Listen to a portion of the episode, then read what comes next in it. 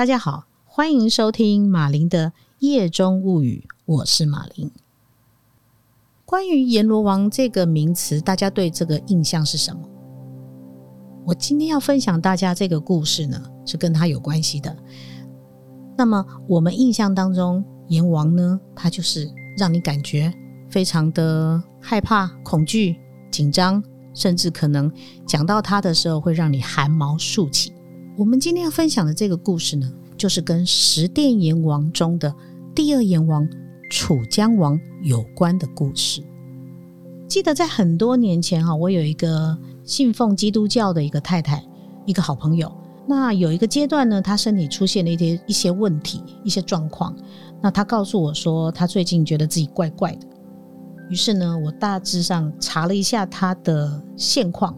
这位太太的现况，以及她工作室，她开了一个工作工作室。我查了她的工作室的地址之后，我决定到她那个地方去帮她看一看，到底发生了什么问题。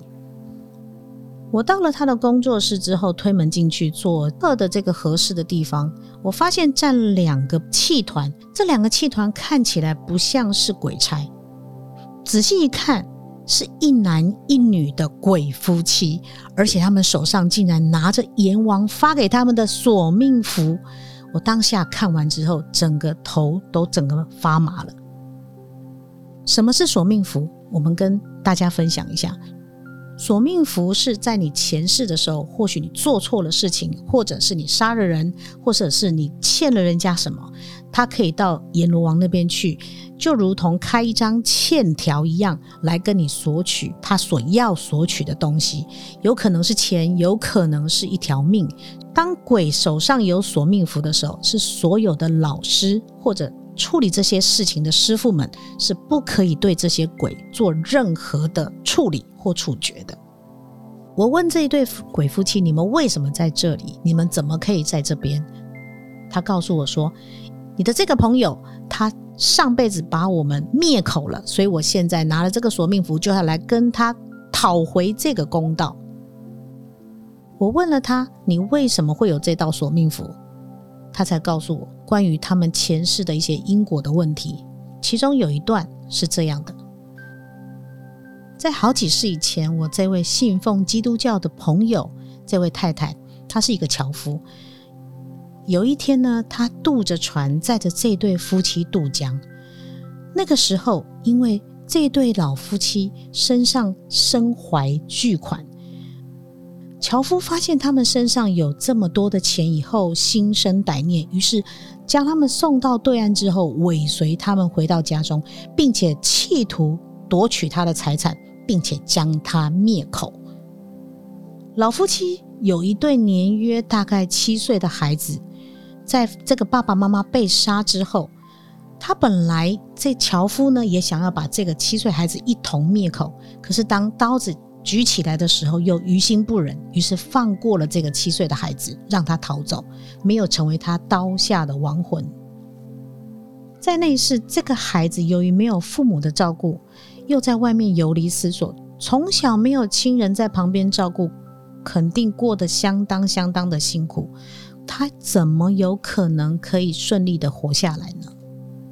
鬼夫妻告诉我，他们经历过很多很多事，一直在找寻这个孩子，最后在这个家庭里面找到了这个孩子，而这个孩子就是我朋友的先生。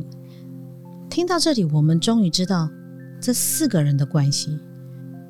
这位太太呢，前世杀了这对鬼夫妻，而他们的孩子在这世却成为这位太太的先生。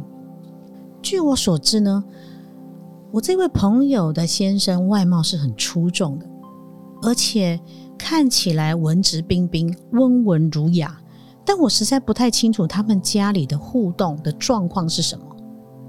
在我们把这个这段故事解释给这位我这位朋友听了以后，他才缓缓的告诉我们，其实他常年是受到很多家暴的影响的。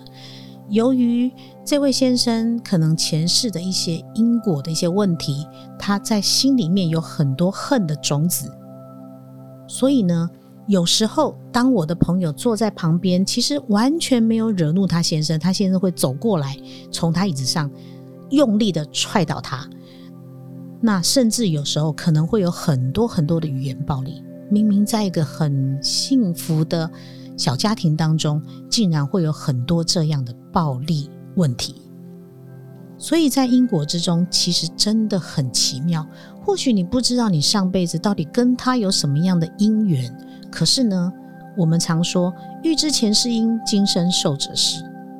有时候，或许我们前世有做了很多一些比较对不起别人的问题，是我们自己不知道而已。我问这对鬼夫妻说：“你们的令牌是谁发给你们的？谁交给你们的？”他们告诉我是楚江王给他们的。于是，好吧。我们就准备出发，前往霞海城隍庙，跟楚江王有约。于是，我们就请护法仙佛们去做一些连结。我们驱车前往迪化街的霞海城隍庙，跟楚江王这位第二阎王相约在那里，因为那里大概是距离我们最近的一间庙，可以让阎王上来处理这件事情。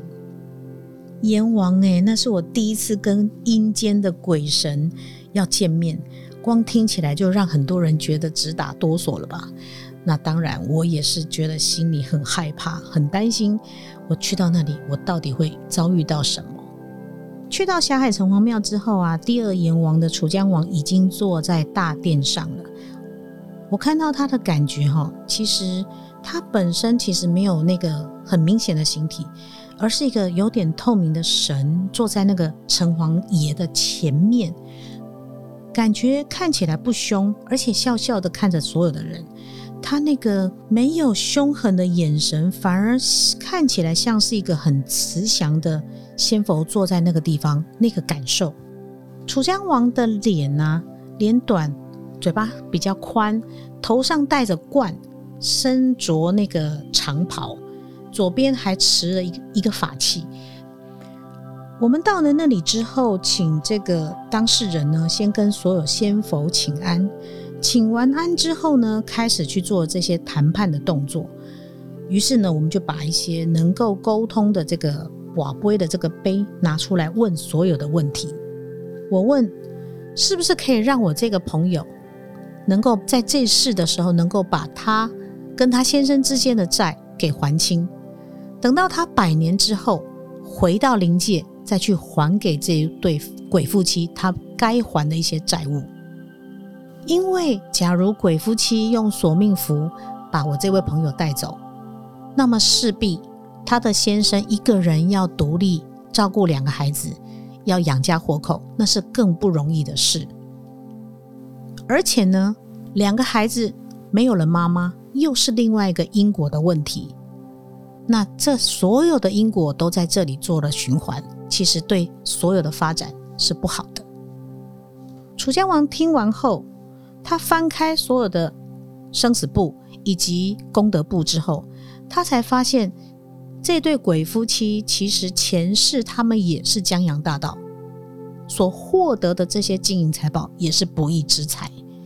听到这里，楚江王点了点头，要求旁边的判官做出新的安排。他让判官先把鬼夫妻领回。并且暂时保留这道索命符，然后让他们在阴间生活，等候这我这位朋友百年之后，再到地府去做安排跟审判。其实讲到这里，我突然觉得哈，这个阎王啊，就是楚江王，真的是非常非常智慧跟慈悲的，因为他没有让鬼夫妻收走他的仇家。反倒是让他留在人世间，希望他留在人世间，继续的修持，而且好好的修行。你看，等到他百年之后，再到回到灵界，再来跟他们之间做一些还债的动作，其实这需要很大的智慧才能做这样的判定。最后，鬼夫妻离开了，我这位朋友呢，他的健康也恢复了正常，只是。在他跟他先生这段关系当中，你们大家怎么看？你们觉得他应该怎么做呢？才能够让这事能够更加的圆满？处理完所有鬼夫妻跟我朋友之间的事情之后啊，楚江王把我叫到他跟前，当时我过去的时候，其实我还蛮紧张的，因为我没有想到他会把我叫到前面去。不过呢，你们想听这段故事吗？欢迎你留言，我们下次再说。今天的我们的故事就到这里了。大家听完这些故事之后，有没有对鬼跟神有其他不同的见解呢？我们下次再见，拜拜。